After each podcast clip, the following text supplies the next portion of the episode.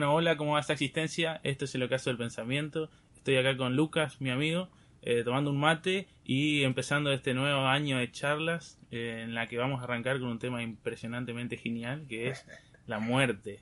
En específico tomamos la muerte por una cita que dice Platón en la República en la que justamente plantea esta cuestión y dice básicamente nadie sabe lo que es la muerte y sin embargo todo el mundo tiene miedo de ella y la considera como el mayor de los males aunque quizás sea el mayor de los bienes.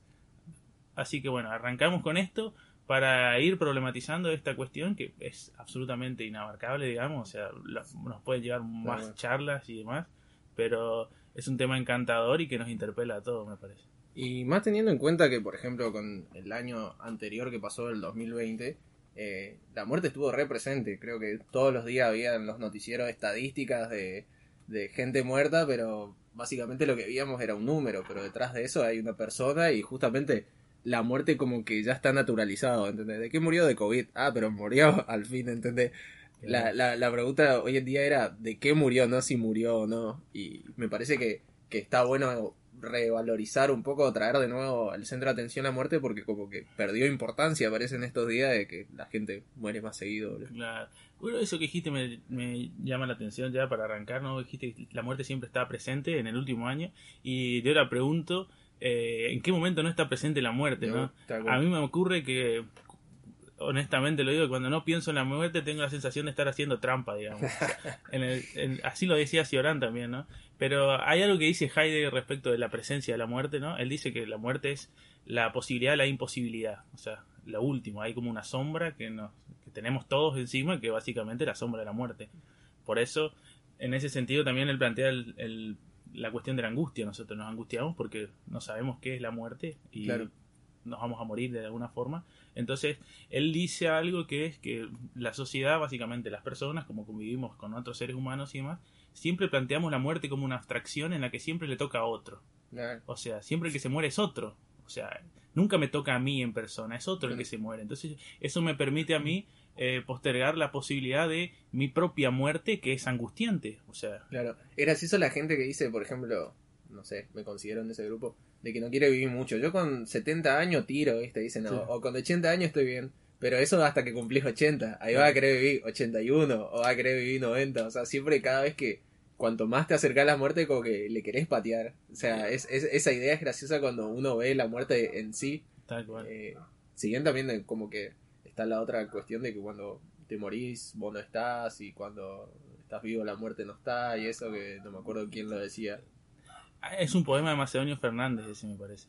Pero es bien interesante el, el planteo de, de, la muerte como... Porque hay mucha fantasía en torno a la muerte también, digamos. O sea, como esa es algo que nos interpela a todos desde el comienzo de los tiempos, básicamente, eh, se construyen muchos relatos en torno a la posibilidad de si hay algo después de la muerte, por ejemplo, y las personas tratan de tener o sostener ilusiones o fantasías constatatorias para poder hacer Aplacar un poco eso. Claro, para que su vida sea un poco más vivible y olvidar el absurdo de la existencia misma, ¿no? Terminar con esa tensión que quería sostener Camus, por ejemplo. Pero, por ejemplo, volviendo a lo que dijiste de que la muerte siempre es del otro. Sí. A mí lo que me pasa es que justamente cuando se muere alguien cercano a mí, eh, lo que me hace es llevarme a pensar de que yo también me puedo morir. O sea, el ver la muerte del otro me hace pensar en mi propia muerte, o sea, en mi propia finitud.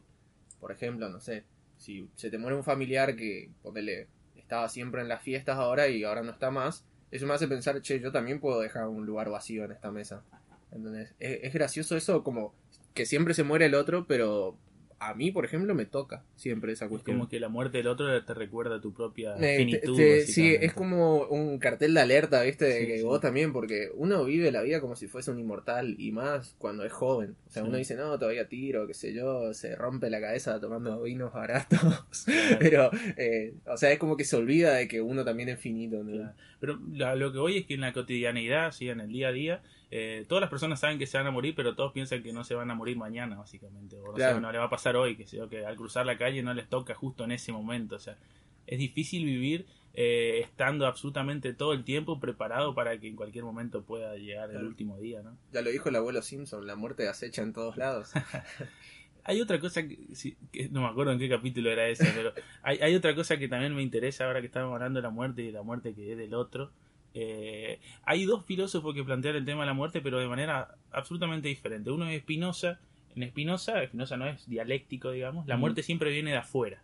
O sea, él siempre dice, todas las criaturas quieren perseverar en su ser y la muerte es algo que le viene de afuera, una afección que obviamente ya está dada, digamos, que se va a morir, pero que es algo que no quiere el ser, digamos.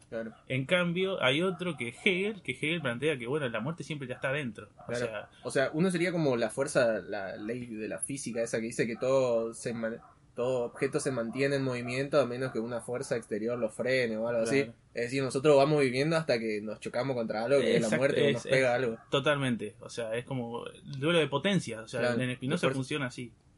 Potencia. Y en cambio, Heider, no, Hegel. Hegel. Hegel sería como que somos un auto que tiene una granada sin segura adentro que en algún momento te va a comer un pozo y va a explotar. totalmente. Por eso Hegel dice, el, para ser hay que ser siempre contra sí mismo. Solo se llega a ser contra sí mismo. O sea, uno ya tiene adentro el germen de la muerte. O sea, su propia muerte ya la está incubando uno, básicamente. Independientemente de todo esto que estoy diciendo, a mí me interesa ahora, después podemos retomarlo esto, eh, plantear lo que sería la ética y la política que se instala en torno a la muerte. Ah, y después podemos plantear el tema de la estética también.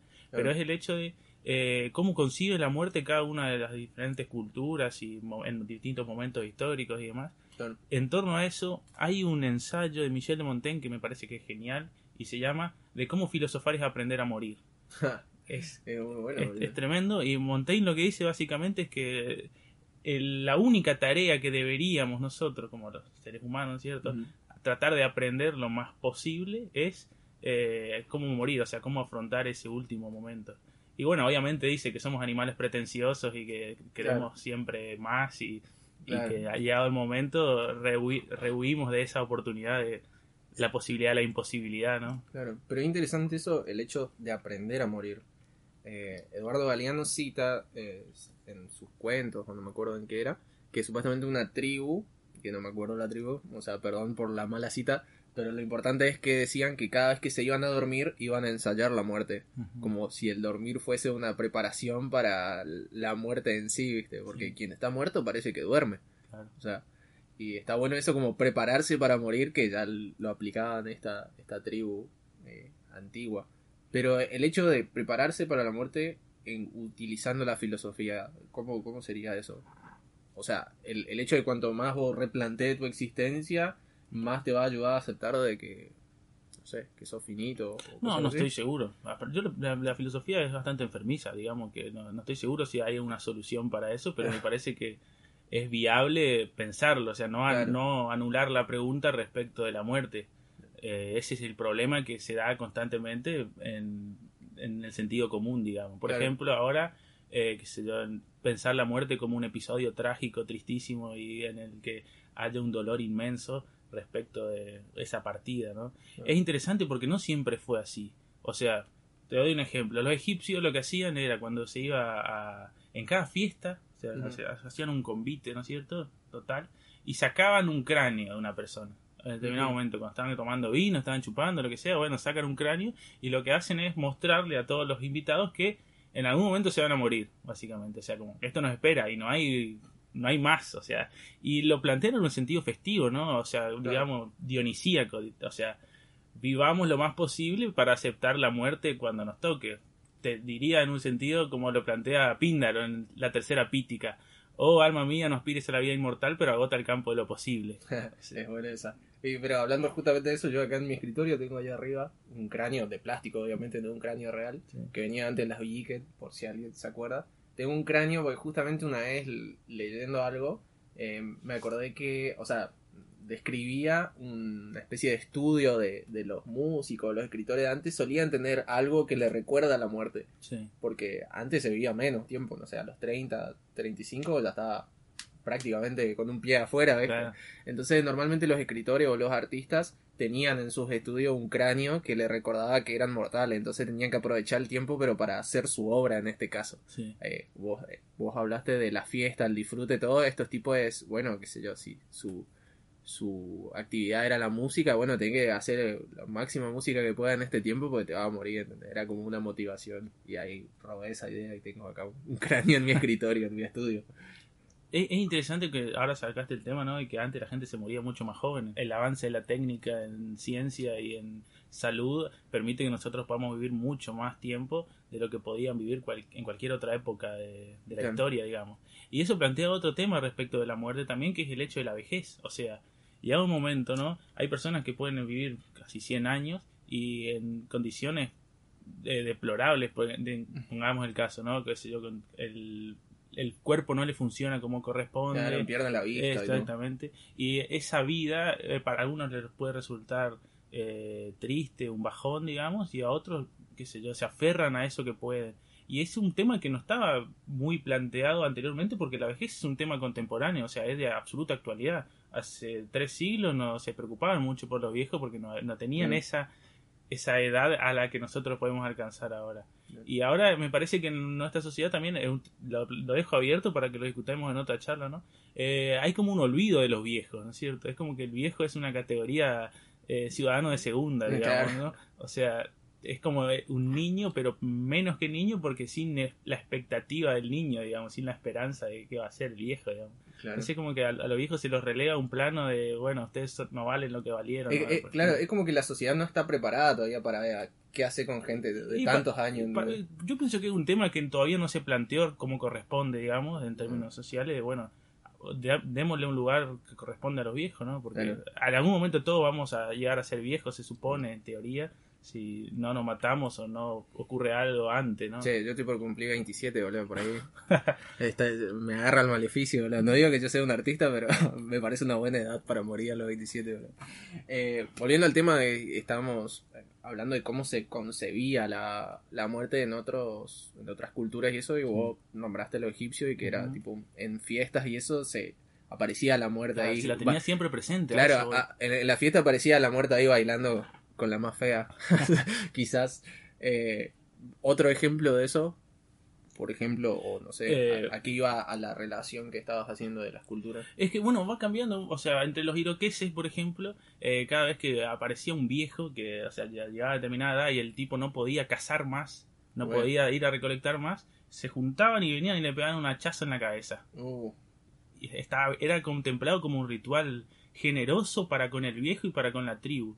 O sea, es interesante porque eso, visto desde nuestra mirada y nuestra sociedad asquerosamente moralizante, va a resultar como una atrocidad que vengan y le peguen un hachazo a alguien que ya no tenga las funciones o no sea de utilidad para el, el, sostén de la tribu, básicamente. Era como una eutanasia poco discreta. claro, era como decirle al viejo, viejo, sos una carga para nosotros. Y, pero eh, el rol de aceptar eso, o sea, el tipo que se ponía viejo lo aceptaba eso. Hay un cuento de Jack London que justamente habla de una tribu que vive en el frío, una civilización, no sé cómo decirlo, que eran nómades y vivían en el frío, en un clima frío. Y también pasa eso, que un, determinado miembro de la comunidad eh, ya es muy viejo como para bancarse los trotes, las, las nieves y eso, y no puede cazar, es como que no, aporta tampoco al grupo ese, y lo abandonan, le hacen una pequeña fogata y el tipo se queda ahí sentado y los otros se van y espera a que se apague el fuego y una vez que se consuma el fuego muere de frío. Y, el chabón eh, se queda ahí, no es que sale corriendo atrás de los tipos, sino que, se queda ahí esperando su muerte. Pero es que hay otra valorización respecto de la muerte y también ahí hay una moral oculta en torno a que, bueno, es más digno morir así que de otra forma, por ejemplo. O sea, la idea de la dignidad de la muerte también es una cuestión moralizante. Y en nuestra época eh, se plantea la dignidad de la vida, no la dignidad de la muerte de alguna forma. Y es interesante que eh, vos nombraste lo de la eutanasia y, por ejemplo, la eutanasia acá no está aceptada, digamos, pero eh, es un recurso de, alguna manera, ¿no es cierto? Que debería, este es un punto de partida mío, ¿no? Debería ser una posibilidad para cualquiera, cualquier ser humano, básicamente cada uno debería poder hacerse cargo de su propia muerte, ¿no? Claro, y más hoy en día que se habla mucho de, la elección de qué hacer con tu cuerpo y cosas así, me parece que, o sea, que se están repensando esas cosas. Me parece interesante decidir cuándo querés morir, boludo. O sea, me parece como que el máximo de los privilegios, boludo. O sea. Y yo pienso que lo, lo, más interesante es que hay muchas cosas que están sostenidas, ¿no es cierto? Por ejemplo, esto de la negación de la eutanasia, ¿no? Eh, como parte del sentido común, ¿no es cierto? Mm. Como una, un dogma, una moral que dice, no, pero eso es una atrocidad o lo que fuera. Eh, que son preconceptos que ni siquiera están abiertos a la discusión y eso es lo, mm. la cuestión terrible porque yo puedo aceptar que vos pienses diferente y todo lo que vos quieras, pero tenemos que poder eh, discutir cierto tipo de problemas que nos abarcan a todos, porque si no, siempre ocurre que se establece una lucha de poder entre los discursos y el discurso más fuerte es el que establece una suerte de veridicción de época. Claro. Como lo, lo, diría Foucault, ¿no es cierto? La veridicción es la función sobre lo real que tiene la posibilidad de la verdad, ¿no es cierto? El saber y su pretensión de establecer valores eh, estables y que puedan durar mucho tiempo y que obviamente constriñan la voluntad de las personas respecto de cómo piensan las cosas. Claro. Y qué loco eso que el problema sea mío, pero siempre lo tiene que resolver otro, básicamente. Porque ponele eh, esto de la eutanasia. Cada uno tiene su punto de vista, pero dependemos de una resolución eh, general, por así decirlo, para, para que sea válida o para que yo pueda resolver mi problema. Es decir, por ejemplo, si yo quiero hacerme la eutanasia y a un determinado punto de mi vida digo, che, quiero morirme, eh, yo tengo que, o sea, el problema es mío, yo, yo no quiero vivir más. Y ahí puedo resolverlo, qué sé yo, con el suicidio. ¿Por qué no hay un contexto que contemple esa decisión mía? Por eso digo, qué, qué loco esperar que, que los otros acepten la resolución del problema, no sé cómo decirlo. Tipo, eh, no sé, como que si me pinta eso, yo tengo que, el contexto tiene que aceptar avalar, avalar tu posibilidad de, o tu eh, decisión, digamos. Con mi decisión, exacto, porque por ejemplo, está el suicidio, pero ponerle, yo no me quiero matar. Me gustaría que me maten, pero yo no me quiero matar, o sea... Bueno, es una cuestión bien interesante también. Qué loco, ¿no? Porque el tipo que se quiere morir se va a morir, se va a matar o así, o no.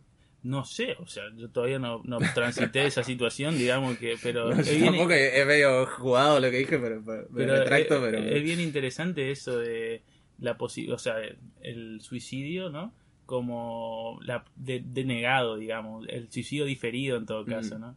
Eh, pienso ahora que es un tema que obviamente debería ser discutido, ¿no? Camus decía que la pregunta filosófica más importante es si la vida vale la pena vivirse o no y si el suicidio es una posibilidad real o, también es una, una situación absurda, o sea, parte de este sin sentido que es contra lo que el tipo luchaba, digamos. Entonces, es interesante porque el problema es siempre plantear valores, o sea, qué, qué es lo que le da valor o sentido a, la vida de las personas, o, sea, a todo esto que nosotros estamos transitando, que es nuestra existencia y que podemos encontrar el absurdo en cualquier lado, digamos. Entonces, por eso digo que es interesante plantearse preguntas o inquietudes que por lo menos respondan a la posibilidad de que nosotros podamos encontrar algún sentido a todo esto. Y el problema es cuando se taponean o se obstaculizan ese tipo de discusiones, o sea, cuando se establece, bueno, esto es la muerte, esto es la vida, el amor es esto, eh, el deseo es esto, o que se lo puedes desear hasta tal punto, lo que fuera, o puedes amar solo en estas condiciones. O sea, hay como muchos compartimentos estancos que al parecer no se discuten y no se, no se permite hablar de eso. Y sin embargo nadie sabe tipo quién es el responsable de esto. hay algo bien interesante que dice Humberto Eco, que es eh, en la filosofía como en la religión y ocurre que siempre se plantea la misma pregunta que en los cuentos policiales. ¿Quién tiene la culpa? es muy buena, buena. Sí, pero ya no, nos fuimos muy para el lado del suicidio. Sí, ¿cuánto, tiempo va? Eh, 19 minutos. Ah, tenemos todavía un, margen. Eh, bueno, volviendo al, tema de la muerte, ¿no? La, la muerte como el, la final, el final último lo dice, o sea, Heidegger plantea que el ser es un ser para la muerte, nosotros mm. somos arrojados al mundo para morirnos. Y ahí es el problema de eh, qué hacemos entre tanto, o sea, cómo lidiamos con esa limitación última. Y volviendo a la pregunta de Platón, traigo a colación lo que dice mm. Heidegger para volver a lo que dice Platón. Platón dice que la muerte no es necesariamente un mal, sino que puede ser el mayor de los bienes. De alguna manera es que la finitud nuestra le da sentido a, nuestro trayecto, digamos, o le da valor a este poco tiempo que tenemos, entre comillas, si es posible tener algo, digo, ¿no? Y es interesante porque respecto a eso hay algo que dice Borges en torno a los cuentos policiales y dice siempre se promete que el castigo va a ser la muerte, la pena de muerte. Y eso es aburrido, dice Borges, porque en realidad lo interesante sea que alguien lo castiguen con la vida eterna. Porque hmm. la vida eterna sería justamente eso, una asfixia, un hastío, un tedio, algo que... Imagínate estar viviendo cíclicamente la repetición de la repetición de la repetición de vidas y vidas que pueden ser frustradas o exitosas. Al final todos perdemos porque la derrota es imposible de salvar, digamos. Y eso es un poco la, vida en la cárcel, boludo. O sea, todos los días, qué sé yo, tiene un horario para almorzar, un horario para dormir, está siempre en la misma habitación, eh, qué sé yo, por ahí cambia tu compañero y eso le da un poco de sentido, pero es como la monotonía total, boludo, la, la vida en la cárcel. Y me parece interesante eso de como lo que plantea Platón de que si en lugar de que fuera el mayor de los castigos fuera el, mayor de los bienes, está recopado esa mirada en retrospectiva, por así decirlo, de todo lo que hice en mi vida, no de lo que me falta por hacer. También eso ahí podemos relacionarlo con el amor, ¿viste? Normalmente la gente dice, yo te amo, por eso haré todas estas cosas, y en realidad hice todas estas cosas, por eso te amo, Es Como hay que mirar para atrás, eso habla mejor que yo, Rolón. Justamente el chabón dice que eh, uno promete muchas cosas y ante la mínima falla en una de esas tantas cosas que, que prometió es como que flaquea el amor. En cambio tiene que mirar qué hizo, ¿entendés? Eh, para atrás.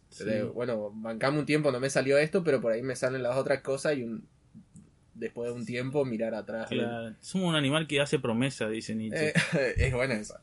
Pero es como que cambiaría la mirada. En lugar de proyectar, miraríamos hacia atrás, no sé cómo decirlo. Claro yo pienso que no, no, no, estoy seguro de si la mirada para atrás es mejor que la mirada para adelante, porque también es interesante ver la posibilidad última, ¿no? En ese sentido es que a mí me interesa Spinoza. Pero si sabes que no hay más posibilidad, por ejemplo, si sabes que la muerte es como un muro. Claro, pero hasta que no llegan.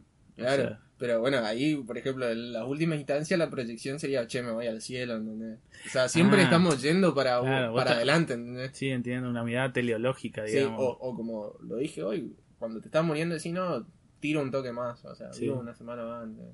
No, no, voy a salir de esta, me voy a recuperar, voy a ser un mejor tipo. Siempre estamos a, futuro. Bueno, también hay algo moralizante de que uno quiere ser bueno, o sea, o quiere aspirar a eh, sentirse que no fue un sorete en su vida, digamos. O sea, hay algo interesante. También, ¿viste? Eso es re... Hoy que hablabas de las categorías, lo bueno, lo malo. El, volviendo al tema de la posibilidad de no morirse, eh, Bukowski dice básicamente que la vida es se trata de perder el tiempo y esperar todo o sea de, eso se trata no y la repetición de la repetición de la repetición lo que hace a la larga es que uno olvide la belleza de la novedad. O sea eso ya lo dice Oscar Wilde la belleza siempre es más nueva. Es interesante que de alguna manera el deseo siempre busca lo nuevo o lo desconocido o donde se enquista el enigma eso que, no, no está presente. En cambio la repetición de la repetición en términos de, supongamos, la vida eterna, digamos, eh, te permite caer en eso que dice, obviamente yo lo detesto y no quisiera que me ocurra, pero qué sé yo, todos podemos pasar por alguna situación semejante. Esto que dice Roberto Arte en Los Siete Locos, que es, me convertí en una cáscara de hombre movido por el automatismo de la costumbre. O sea, esa rutinaria situación en la que solo vemos repeticiones de repeticiones, genera una sensación de hastío y una sensación de tedio y también la angustia respecto de que o sea, no solo la angustia me parece que es en torno a la muerte, también me parece que la angustia se enquista en la vida sin sentido y en el absurdo de transitar una existencia que no tiene ningún cambio, o sea, no podés eh, inyectar un valor que diga, bueno, hoy es un día diferente del de ayer y digamos, algo por el estilo. Hay un oximorón de eso que dice muerto en vida. Bueno, totalmente bueno, por eso digo que eh, lo interesante cuando hablamos respecto de la muerte, más allá de identificar las políticas en torno a la muerte, por ejemplo, esto que hablamos de la eutanasia y de cómo se representa, porque siempre la muerte es una representación en vida, o sea, mm. por eso Platón ya lo dice, nadie sabe lo que es la muerte, pero todos le tienen miedo.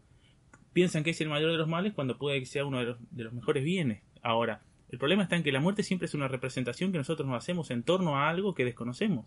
Es algo gracioso. Cioran dice, ni los muertos ni los vivos saben lo que es la muerte. Pero, eh, o sea, lo interesante es que a eso me refiero con la política de la muerte. Tenemos que poder discutir cómo nosotros nos representamos a la muerte. Tenemos que poder discutir también la ética en torno a la muerte. O sea, ¿qué es una muerte digna? ¿Cómo se muere dignamente? son, son, preguntas que tenemos que poder hacer.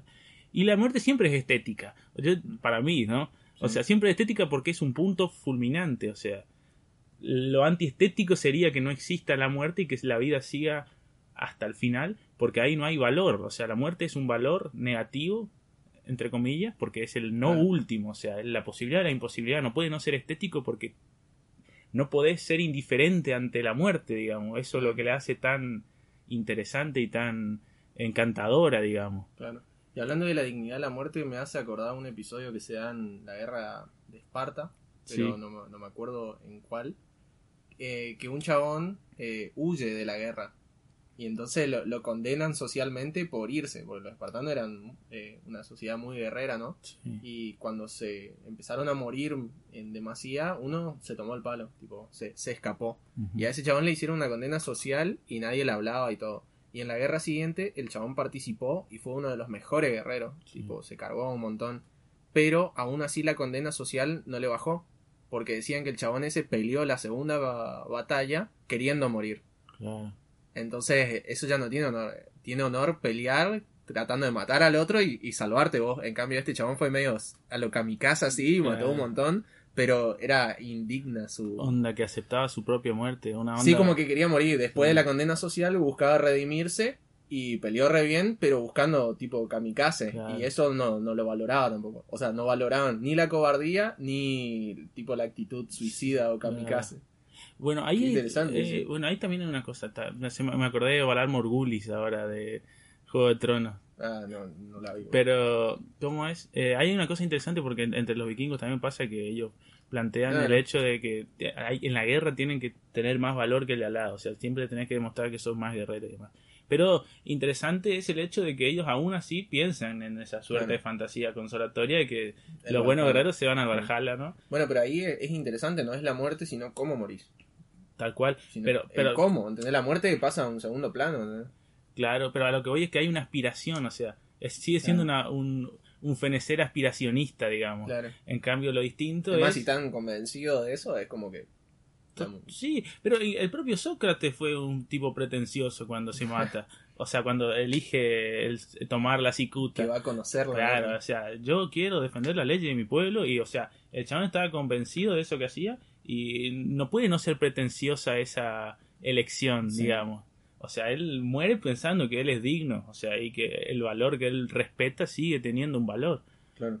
Después podemos discutirlo si está bien o está mal eso, todo, eh, todo está sujeto a discusión, digamos, pero sigue siendo un acto pretencioso ese suponer que yo estoy siempre muriendo como se debe morir hay algo que dice Ciudadán que es bien interesante y es que todos los seres humanos quieren ser el ejemplo de lo último que queda de la humanidad, digamos. O sea, respecto de que solo yo puedo morir bien y después, bueno, que todos, hay como una especie de rencor, digo, dice Ciudadán, ¿no? Que después de mi muerte que no va a quedar nada bien o interesante en el mundo, digamos.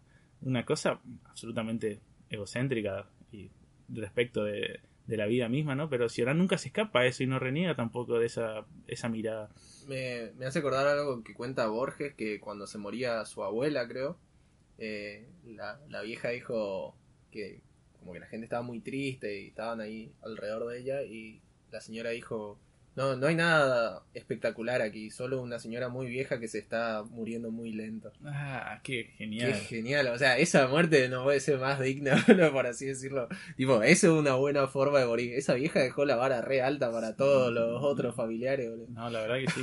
Me hace acordar lo que dice Pessoa. Pessoa dice en determinado momento, eh, cuando me muera, eh, nada va a cambiar. Nadie va a, nadie, nadie va a decir después de ahora la ciudad ha cambiado. o sea, porque no está el tipo. Bueno, y eso es un poco el dolor grande de la muerte. El hecho de que yo me muero y el mundo sigue sigue así, ¿entendés? O sea, sigue igual. Claro, y esa es la pretensión clásica esa es la pretensión. Del, que sueña, que se muere y ve quiénes van al entierro a llorarle. ¿Quiénes me lloran después de muerto? Es un sueño común, ¿no es cierto? Y que tiene que ver con el hecho de que uno quiere saber cómo lo perciben los demás y si en algún momento le quisieron o no, o sea, si tu vida valió para alguien de alguna forma. Hay un poema de Vinicius de Moraes, que no me acuerdo si se llama Los gusanos o algo así, que el chabón como que relata en, el poema en tercera persona lo que pasa en su entierro.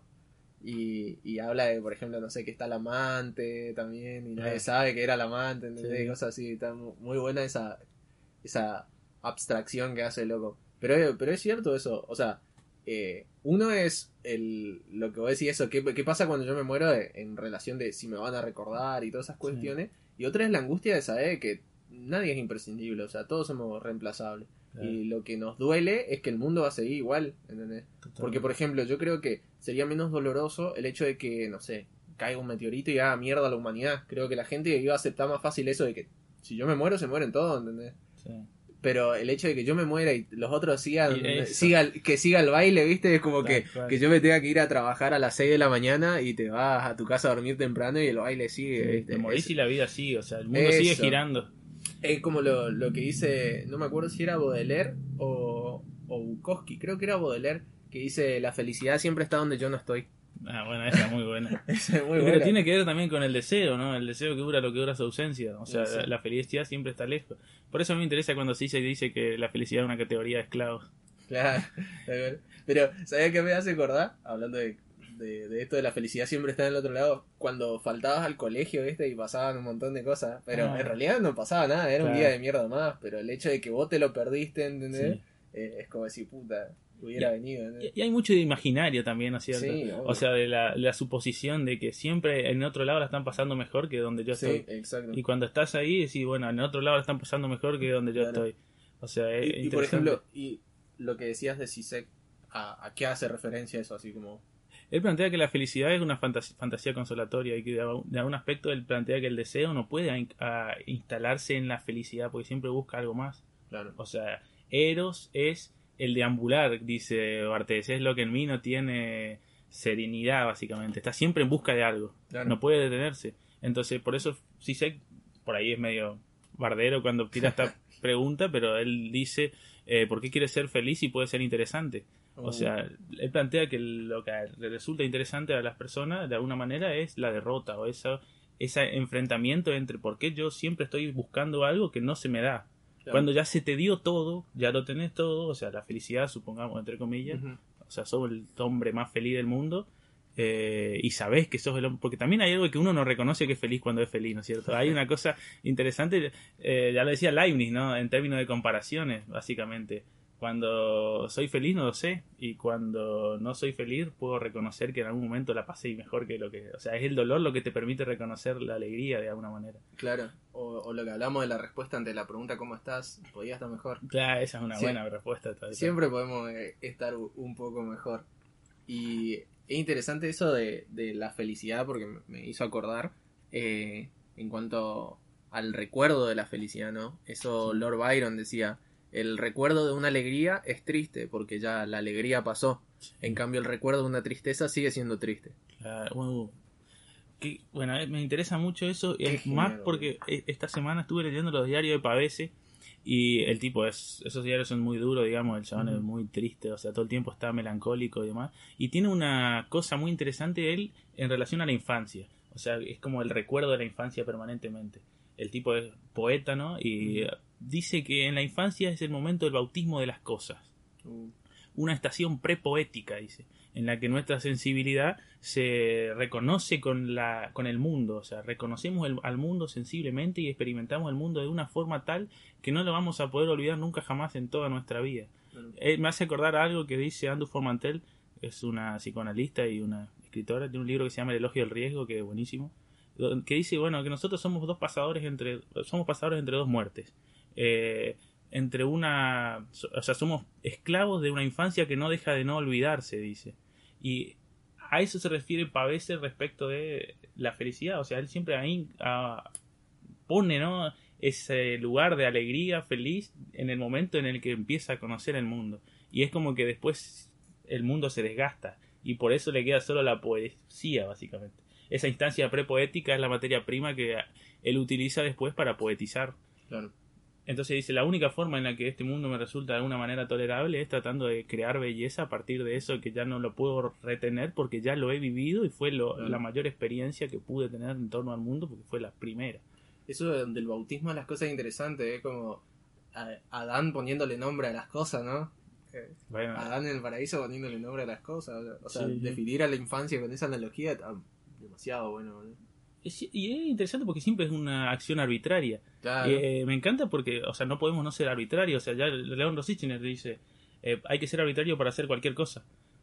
Pero nosotros nos fuimos del tema y yo quería volver a decir algo porque eh, estuvimos hablando respecto de la muerte y de cómo se instalan políticas y en torno a la muerte. Y bueno, de respecto a eso hay muchos pensadores, específicamente los que hablan de la biopolítica, que analizan eh, los distintos modelos o esquemas de disciplinamiento social en torno a la vida y la muerte. O sea, no puede separarse la vida de la muerte, digamos. Y hay algo que vos estuviste, estuvimos hablando de los iroqueses, vos dijiste algo de tipos de castigo, y hay algo que dice Michel Foucault en este libro que se llama Vigilar y Castigar, que es increíble y da pie para pensar un poco cómo es esto, a lo que me refiero con que todas las sociedades van creando determinado tipo de políticas en torno a cómo se debe representar la muerte y eh, la disciplina en torno a eso, ¿no? Y él dice básicamente, analizando la muerte de personajes como Tupac Amaru, por ejemplo, que fueron despedazados y se ponían las cabezas en picas en las plazas y demás. O el Demian, que él arranca escribiendo en ese libro. O sea, la, tortura misma. Y él dice, bueno, eh, el castigo ha pasado de ser un arte de las sensaciones desagradables a una economía de los derechos suspendidos. Y ahí, o sea, analizando el origen de lo que él llama las sociedades disciplinarias, que son eh, vinculadas a las cárceles, a las, a las fábricas, ¿no? a las escuelas, a estas instituciones de secuestro de la vida para mantenerla eh, disciplinada, ¿no? Y en específico ahora está hablando de las cárceles, de las prisiones. Y bueno, eso también es un tema que podríamos discutir en otra charla en torno a qué función tiene la cárcel hoy por hoy, eh, cómo es todavía un mecanismo eh, que además de funcionar como un castigo de una disciplina en torno a lo que sería el, la acción buena o la acción mala, el delito, lo que fuera que es un delito y demás, eh, tiene sí o sí una fuerza en torno a la concepción de la vida y de la muerte también. ¿Por qué? Porque, bueno, podemos hablar de la pena de muerte y cosas por ese estilo. Y bueno, y como eso antes de era todo un un ritual, un proceso súper macabro y elaborado y después se vuelve recontra automático cuando él, habla de los... De la guillotina. De la guillotina, pero no me acuerdo cómo se llamaba el, encargado de eso. El verdugo. el verdugo. Tiene que tener la precisión de ser un relojero escrupuloso. Dice. Exacto. O sea, no, no necesita eh, todo ese arte, toda esa escenografía que muestre el dolor que era mm. antes a la Revolución Francesa. Bueno, con, la guillotina la muerte son rápidas, es la máquina de la muerte rápida. Exacto. Es como la transición entre eh, eso que vendría a ser la pedagogía de la muerte popular a lo, lo, que vendría a ser después la economía de los derechos suspendidos. Y, también de lo manual artesanal a lo mecánico. Por el tipo tenía que ser un tipo fuerte y todo. O sea, tenía varios requisitos para ser un verdugo. No cualquiera podía ser. Tenía que saber qué músculos cortar y todas esas cuestiones. Y, también hay algo que. carnicero. también hay algo de. lo dice Foucault también, que se le disculpa al culpable. O sea, se esconde al que toma la decisión. Eso es cada vez más frecuente y más en nuestras sociedades que son cada vez más complejas y más llenas de estos artilugios, en la que antes, en cuando era el arte, las sensaciones desagradables, aquel que torturaba el verdugo o lo que fuera, era, estaba presente, o sea, ponía el cuerpo. Cuando surge lo de la Revolución Francesa, ¿no? Va a decir Foucault, con la guillotina se esconde al culpable. El verdugo simplemente es un accionar, un, mecánico, o sea, es un, como un tipo que gira una tuerca, básicamente. Aprieta un botón. tal cual, está haciendo un trabajo, es un obrero cumpliendo un trabajo y él no puede ser responsable de eso. Hay alguien uh. más que es responsable, pero se lo esconde, o sea, está solapado en esa escena de el tipo bajando la guillotina. Lo mismo pasa ahora con las prisiones, o sea, el culpable sigue siendo disculpado de alguna forma. Y ahí se aplica o sea, viste que normalmente la representación gráfica del verdugo tiene un, paño negro en la cabeza que oculta su rostro. ¿Eso, ah, era, eh, ¿Eso era cierto? Sí, también. Y bueno, eso también es interesante, la función de eso. ¿Por qué? Claro. Bueno, pero ahí lo que sí, para preservar la, identidad, del chabón. Sí, sí, pero, pero, digo, e, e, es, parte de la escena de eso que se esconde, básicamente. Claro. O sea, hay un tipo, o sea, lo vemos, está ahí, pero no sabemos quién es. Tal cual. Eh, qué interesante eso. Pues yo creo que ese tema lo podríamos retomar más adelante. No sé cuánto tiempo va. Eh, van a los 40. No sé qué, qué más, si tenés algo más para decir o querías eh, Yo decía, diría para cerrar y continuar en una siguiente charla porque para mí quedaron muchos temas abiertos y, lo para mí, algo interesante también, y esto va medio a modo de cierre, es el hecho de la sacralización de la muerte. Como antes normalmente qué sé yo, no sé, cuando moría alguien se iba toda la gente a ver el cuerpo o, estaban tirados por la calle y la gente pasaba eh, como si nada y después se armó todo ese ritual de no, que a los muertos hay que limpiarlos, hay que bañarlos, hay que enterrarlos de una determinada manera, hay que velarlos, todas esas cuestiones. Hay un libro muy interesante, pero lo leí hace mucho tiempo, que, que se llama La soledad de los moribundos, creo que es, de Elías Norbert, un sociólogo. Mm, lo leías un montón, pero la idea central básicamente del libro era que justamente tenemos más empatía por alguien muerto que alguien que está agonizando, decía el chabón. Como antes, por ejemplo, cuando moría alguien se le traía a los niños todo y se le mostraba, che, mira, este tipo está muerto, pasa esto, como para había más contacto con la muerte y hoy es como que el muerto es un ente aparte, ¿entendés? No es uno de nosotros, sino que es algo ahí como sagrado que... Un objeto. exacto, como que hay que respetar todo. Sigue siendo parte del fetiche, me parece. Exacto, y como alguien que está agonizando eh, produce menos empatía que alguien que ya está muerto. Y el chabón trabaja esas ideas muy copadas, Eso está muy interesante, la verdad. Como por ejemplo, decía que... Cita ejemplos, no me acuerdo si era este o no, de la guerra, ¿viste? Que normalmente, por ejemplo, había un tipo despedazado, ¿no? Sin un brazo y sin una pierna, y, un tipo muerto, a ese llevaban para ir contabilizando los muertos, ¿viste? Y ese le dejaban morir y una vez que está muerto le llevaban para la cuenta, ¿entendés? Porque es perder el tiempo un tipo que está sin un brazo y sin una pierna. Sí. Eh, es muy loco, hay un buen análisis de eso. Pero me acuerdo que lo leí hace banda. Sí, pero me parece que eso también es súper retomable. Claro. Y tiene que ver también con lo que estuvimos hablando respecto de la vejez. O sea, el que agoniza eh, Ahí está, están de alguna manera en la misma línea que el viejo que ya no es útil, entre comillas. o sea, el viejo podría ser considerado tranquilamente un moribundo. Sí, totalmente. O sea, ahí hay una cuestión de la utilidad del, del, cuerpo al servicio de qué también. Claro. Eh, o sea, nosotros vivimos en una sociedad que de alguna manera defiende esa utilidad en términos de que tenemos que ser eh, una mano de obra útil y por eso también es que, es que yo en particular, o sea, también estoy en una toma de posición, estoy en contra de la cultura del trabajo en esta sociedad capitalista que básicamente dice trabajamos, trabajamos, pero no nos ponemos a discutir ni siquiera cuestiones como qué es el progreso o para qué trabajamos o todas las todas las lógicas del sistema básicamente que también tendrían que discutirse, ¿no? Claro. Y por ejemplo, volviendo a esto de, la, la, utilidad de uno, creo que se, se llora más la muerte de alguien joven que de un viejo. O sea, ¿por qué? Porque perdimos productividad, ¿entendés? O, o porque se quiera a esa persona, ¿entendés? Por ejemplo, si un chabón, no sé, de 18 años muere, toda la gente dice, no, era tan joven, eh, etcétera. Y si muere un viejito es como, ah, por lo menos vivió buena vida, ¿entendés? Claro. David, eso es re loco. Si es por trayectoria, o sea, qué hizo cada uno, o si era por proyección, ¿entendés? Porque un viejo de 70 tiene menos proyección que alguien de 18. En fin. Bueno, cerramos esta charla. Eh, salió un poco medio accidentada porque hace mucho que no grabábamos, pero la idea es ir retomando a poco.